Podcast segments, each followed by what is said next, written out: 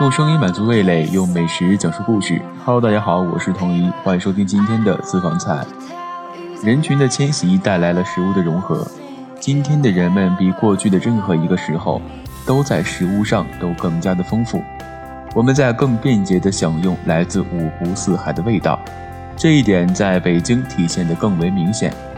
一座拥有三千万人口的城市，一座汇集中国最复杂人群的城市。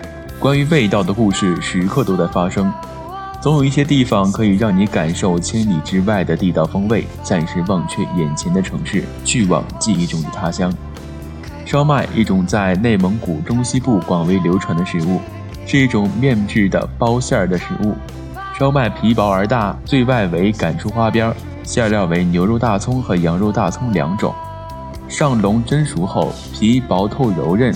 馅儿鲜香多汁，花边定型不失为最佳，与南方烧麦完全不是同一种食物。初到北京的时候，最喜欢在雍和宫附近的胡同闲逛。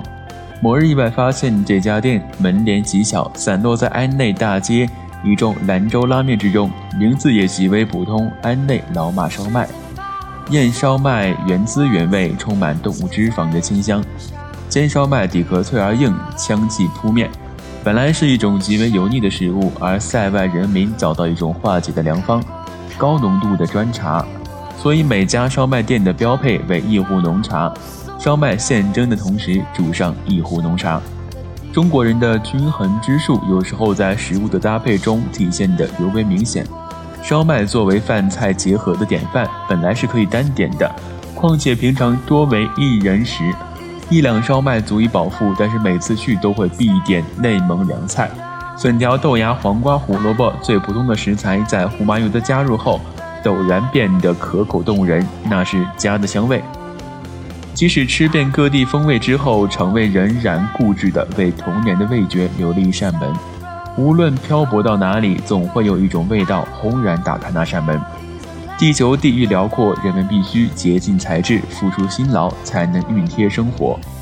也正是那些尚存的古老方式，帮助我们在日趋雷同的日常生活中，辨认对方，看清自己。美食的背后，自有着人生五味。好了，今天的节目到这里就要结束了，希望你能够好好吃饭，好好生活。我是童怡，我们下期再见。